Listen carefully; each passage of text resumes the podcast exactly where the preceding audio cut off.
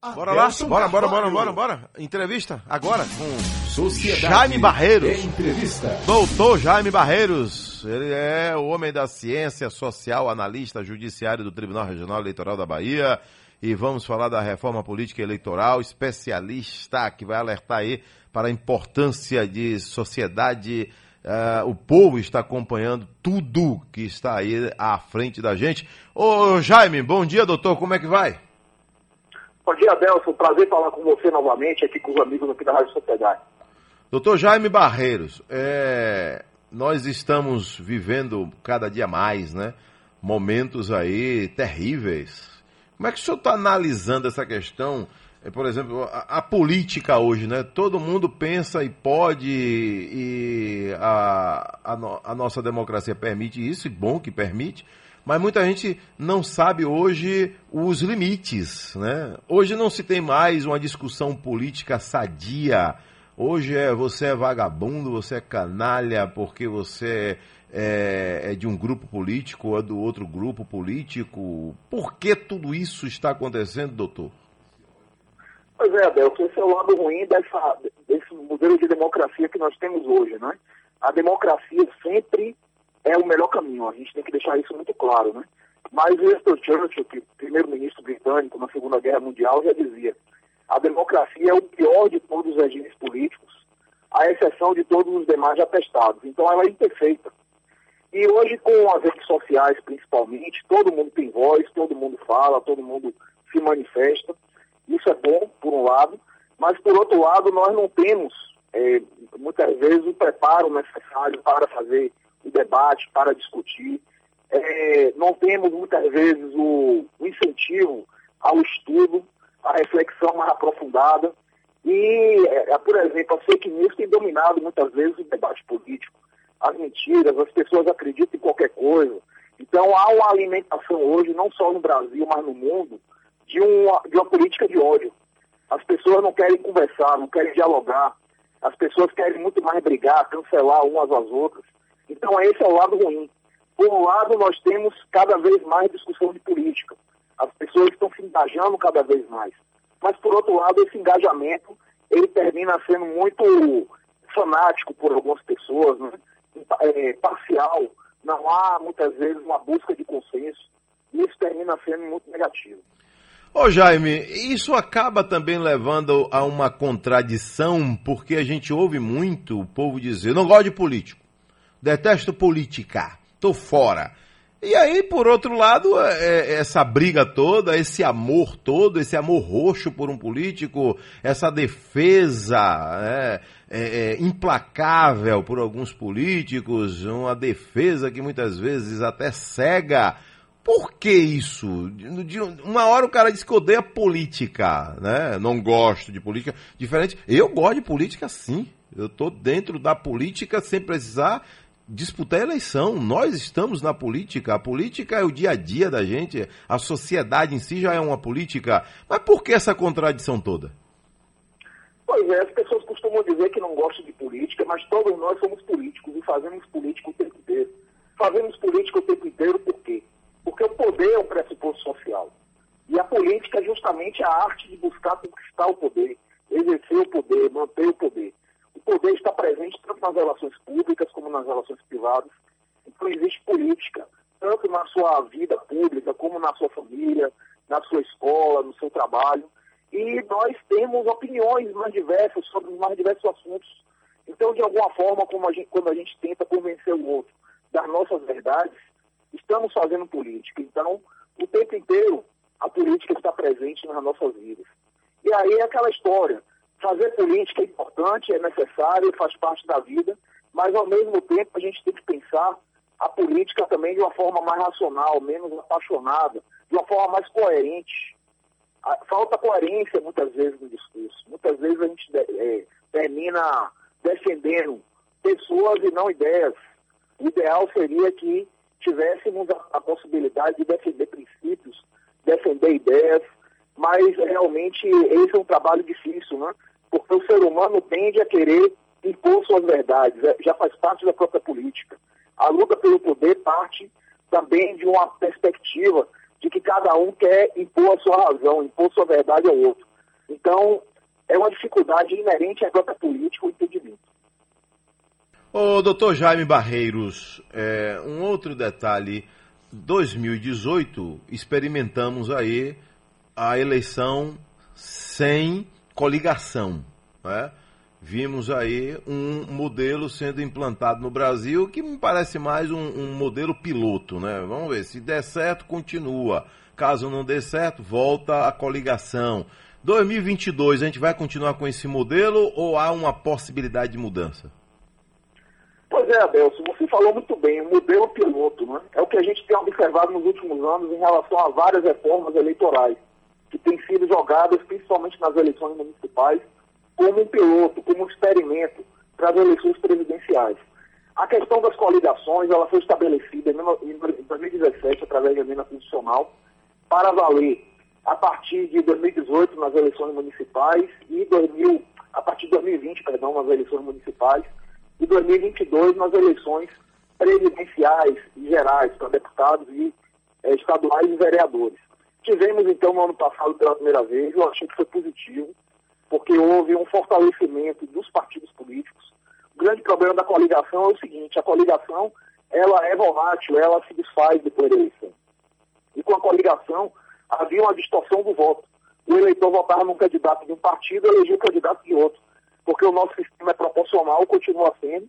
Então, quando você vota no candidato, você está comprando aquelas ideias daquele partido, e não apenas do candidato. Mas na coligação era pior, porque você terminava votando uma pessoa e elegia outra pessoa da mesma coligação, só que de outro partido. E esses partidos depois se afastavam e, e você terminava comprando gato por lebre. Então eu entendi que foi positivo, sim, o fim da coligação, mas o fim da coligação também enfraqueceu os pequenos partidos muitos pequenos partidos perderam poder, perderam representatividade. E agora existe, com o projeto do novo Código Eleitoral, uma grande possibilidade das coligações voltarem. Então é aquilo que eu sempre digo, nós temos idas e vindas. E isso é ruim, porque a legislação não se consolida, não se cria uma cultura em torno dessa legislação. A própria justiça eleitoral termina vacilando na sua jurisprudência, uma hora decide de um jeito, outra hora decide de outro, porque a lei muda toda hora, né? E isso gera uma, um descrédito também em relação à democracia por parte do eleitorado, por parte dos próprios candidatos e partidos ideal é que não tivéssemos agora uma mudança. E a mudança de 2017, que foi experimentada apenas na eleição do ano passado, permanecesse no ano que vem, que a gente tivesse um tempo maior para experimentar essa mudança que eu entendo que foi positivo. Mas veremos, né? Temos aí até outubro a possibilidade de mudança na legislação, visando a eleição do ano que vem, e há uma grande chance da coligação voltar a existir nas eleições proporcionais com o novo Código Eleitoral que se apresenta aí como uma possibilidade real de ser aprovado esse ano. Mas você acredita que há possibilidade de voltar, porque aí a coisa já vai mudar é, a árvore é maior, a eleição para deputado federal, eleição de senador, né? ou seja, é, a gente vai ter aí uma eleição em 2022 né, para presidente da República, governadores de estados, mas o legislativo maior, que é a, a, a, o, o, Congresso Nacional, vai estar envolvido. Por essa razão, você acredita que pode voltar a coligação? Com certeza, porque o que, é que acontece? A coligação é uma válvula de escape para os pequenos partidos sobreviverem. A gente tem hoje 33 partidos no Brasil e existe uma previsão de uma cláusula de desempenho, uma cláusula de, de segundo a qual, se os partidos não atingirem um determinado número de votos, perderão dinheiro, deixarão de receber dinheiro público do fundo partidário. E esses partidos apostam, esses pequenos partidos, na volta das coligações, para conseguir eleger candidatos na rebarba de partidos maiores. Porque muitas vezes um partido pequeno elegeu um candidato porque estava coligado com um partido maior e aí na, no bolo da coligação não é, conseguia uma cadeirinha, uma vaguinha. Não, e se essa cadeirinha for de deputado federal, né? hein, Jaime? E se essa cadeirinha. Federal, e se essa cadeirinha for Oi? de deputado federal ou de senador, a grana é boa, viu? Exatamente, a grana é boa. E eh, hoje o partido vai precisar, de acordo com a lei, conseguir determinado número de, de cadeiras na Câmara dos Deputados para poder continuar sobrevivendo, na verdade, para continuar recebendo esse dinheiro. porque senão ele vai sobreviver sem receber dinheiro público nenhum. E isso vai ser muito mais difícil para o partido. Então, esses partidos pequenos estão lutando para que a coligação volte e, de certa forma, contam com o apoio dos partidos grandes. Porque a coligação termina beneficiando também o partido grande, que consegue, numa coligação, de forma geral, mais, mais tempo de TV, mais possibilidade de é, eleger um número maior de candidatos. Então, é um interesse de boa parte da classe política que a coligação volte. Eu acredito que provavelmente voltará. Ô Jaime, agora vamos imaginar aqui, a justiça eleitoral não acaba virando os olhos, né?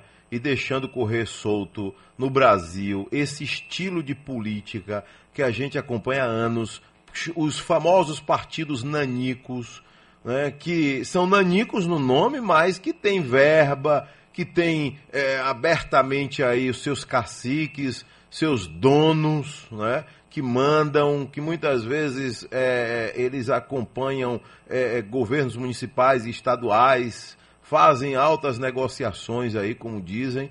É, mas e aí? A gente não toma uma providência com isso? Deixa correr solto à vontade? Pois é, Nelson, aí essa pergunta é importante para a gente esclarecer uma coisa. Existe o princípio da separação dos poderes que está na Constituição. Então, ao Poder Judiciário, cabe aplicar a lei e não criar a lei. Ele aplica a lei para resolver conflitos, para pacificar as relações sociais.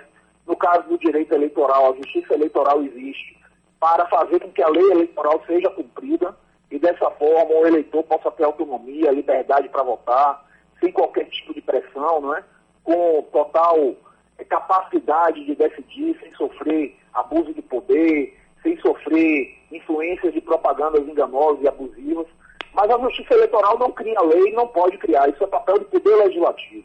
O povo elege os deputados, elege os senadores, elege os vereadores, para que eles criem as leis. Isso não é papel do Poder Judiciário. Quando o Poder Judiciário interfere nesse tipo de dinâmica, ele está extrapolando das suas atribuições. Não é papel do Judiciário. Não é democrático que o Judiciário interfira. O máximo que o Judiciário pode fazer é dialogar. Por exemplo, agora no projeto do Código Eleitoral, que está sendo discutido no Congresso, o Tribunal Superior Eleitoral está enviando sugestões. Mas é o máximo que o Judiciário pode fazer, enviar sugestões. Porque quem cria a lei não é o Poder Judiciário, não é a Justiça Eleitoral. Quem cria a lei são os deputados, são os senadores, e a Justiça Eleitoral ela apenas aplica a lei. É, mas não é bem isso que a gente está vendo no Brasil, né? Mas aí já é uma outra discussão, né? Não é bem isso que a gente está vendo no Brasil.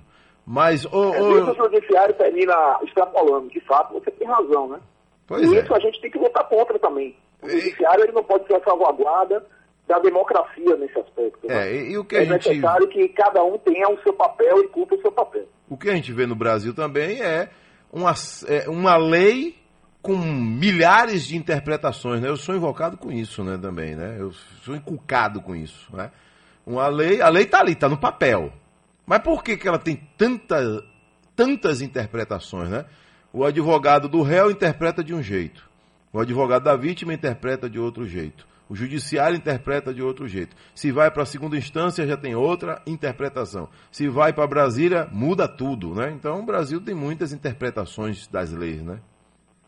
Pois é, o que é que acontece, Adelson? É, a gente tem um sistema baseado na lei. Na Inglaterra, por exemplo, o sistema é um pouco diferente. Lá se baseia no costume, na tradição, muito mais do que na lei escrita.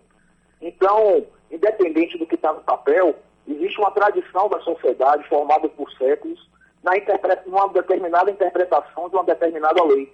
Então, as pessoas já sabem exatamente como vai acontecer. O que acontece no Brasil é que a lei muda toda hora e, querendo ou não, interpretar uma lei não é algo tão fácil. A gente pode pensar, a regra é clara, como dizia Arnaldo César Coelho, mas nem sempre é tão clara assim, porque as palavras muitas vezes têm mais um significado, o contexto em que a palavra está inserido, é, existem os valores do jogador que, querendo ou não, terminam interferindo quando a gente vai inter interpretar essas palavras. Então, em muitas situações, realmente, o direito termina abrindo espaço para essa interpretação mais ampla, e isso é ruim, porque a segurança jurídica termina sendo prejudicada. É por isso, inclusive, que nos últimos anos há uma tendência, uma busca de valorização dos precedentes judiciais. O Código de Processo Civil, por exemplo, que foi aprovado em 2015, ele defende que os tribunais devem seguir seus precedentes, que não podem ficar mudando a interpretação o tempo inteiro. Só que é aquela história, se a lei muda o tempo todo, não se, tem, não se tem tempo nem para se criar uma interpretação, se criar uma tradição de interpretação. Então, enquanto a lei mudar o tempo inteiro, infelizmente, as interpretações também serão variadas e teremos essa insegurança. Doutor Jaime, eu vou rápido ao intervalo e volto para a gente finalizar, que o senhor tem compromisso daqui a pouquinho, né? É, sobre... aula daqui a pouco. Pronto, pronto. É, a gente vai voltar já finalizando aí com dica importante para quem ainda tem alguma pendência. Que tal, doutor? Pendência no judiciário eleitoral, né? Vamos falar sobre isso? Vamos lá, vamos lá. Pronto. Agora na Bahia, são 7 horas mais 26 minutos no Pique da Agilidade aqui. Vamos lá, para a gente finalizar a entrevista aí com o doutor Jaime Barreiros, né? Uma entrevista sempre muito boa, interessante, esclarecedora. Gostaria de ficar mais tempo aqui, mas logo, logo a gente remarca aí, viu, doutor? Mas, doutor Jaime, vamos lá, né? Cidadão que está ouvindo a gente agora e está com alguma pendência, veja o que é a importância de você estar alinhado, né, eu digo no sentido de com, com, com suas obrigações, né, junto à justiça eleitoral. É, tem gente agora enganchada com auxílio emergencial, por exemplo, né? Então, quer fazer uma viagem de última hora? Não pode, porque tem uma pendência junto à justiça eleitoral, né? Mas tem hoje, quem deve procurar a justiça eleitoral agora e como procurar, doutor? Pois é, Adelson, as obrigações continuam, apesar da pandemia, né? Nós temos aí voto obrigatório no Brasil para todos os brasileiros entre 18 e 70 anos de idade, alfabetizados. E ano passado a gente teve eleição e muita gente deixou de votar. Tivemos uma abstenção alta para a média histórica, não foi tão alta como se esperava, né? As pessoas participaram de forma geral do processo democrático, mas Apesar disso, houve uma, uma, uma abstenção relativamente grande. E aí as pessoas deverão, então, aquelas que não compareceram a um dos turnos eleitorais e não justificaram no prazo de 60 dias, já passou esse prazo, deverão procurar a Justiça Eleitoral para regularizar sua situação. A questão é, por causa da, da pandemia, o atendimento presidencial está suspenso. Então, o cidadão deverá acessar o site do Tribunal Regional Eleitoral da Bahia e, e buscar se informar, pagar sua multa, né? aquele que deixou de, de fazer a, a justificativa no tempo hábil. Entrar em contato com o seu cartório eleitoral é ideal também, porque depois que você paga a multa pelo próprio sistema, pode ser também pelo sistema é título, gerar, você gera o boleto e paga a multa né, devida, e aí depois automaticamente já, já teremos aí a justificativa da, da ausência, né, com o pagamento da multa, o eleitor estará quite com a Justiça Eleitoral, mas, havendo qualquer dúvida, ele busca no site do TRE, www.tre-ba.jus.br, www.tre-ba.jus.br, o endereço do seu cartório eleitoral, do cartório eleitoral da sua cidade, e entre em contato diretamente pelo telefone ou pelo e-mail, é, preferencialmente pelo e-mail, com os servidores do cartório e eles poderão tra trazer maiores esclarecimentos para o eleitor. Mas está em, em período agora de é, regularização da situação, já visando as eleições de 2022. Aquele que está em situação irregular com a justiça eleitoral, que deixou de votar e deixou de justificar, poderá ficar impedido de, por exemplo, tirar passaporte, fazer concurso público, fazer concurso vestibular, receber salário, caso seja servidor público, então, existe uma série de implicações. É verdade que houve uma decisão do Tribunal Superior Eleitoral momentaneamente em relação às eleições de 2020, suspendendo os efeitos é, das, das, punições né, previstas no Código Eleitoral em virtude da pandemia, mas, com fé em Deus, a pandemia irá acabar em breve. E aí o eleitor deverá já começar a se preparar para regularizar a sua situação, porque depois que a pandemia acabar, e é, o eleitor poderá sofrer as eventuais sanções de não ter votado nas eleições de 2020, caso não venha a pagar a multa devida pela ausência. Doutor Jaime Barreiros, um abraço, vá para sua aula aí e um bom dia, bom fim de semana e logo logo a gente volta a se falar aqui, viu, doutor? Abraço a você também, Adelson. Meus alunos aqui da Faculdade Baiana de Direito já estão aqui olhando para mim aqui na aula virtual, né, que as aulas agora a gente está fazendo assim, né? É verdade. Pela internet, né? E aí eles estão me vendo aqui conversar com você. Que legal. E tamo, é, manda um abraço aqui para eles, os alunos da Faculdade Baiana de Direito. Aqui. Um abraço. E é isso, é um prazer sempre falar com você, com, com a Rádio Sociedade, essa rádio tão importante para o nosso Estado.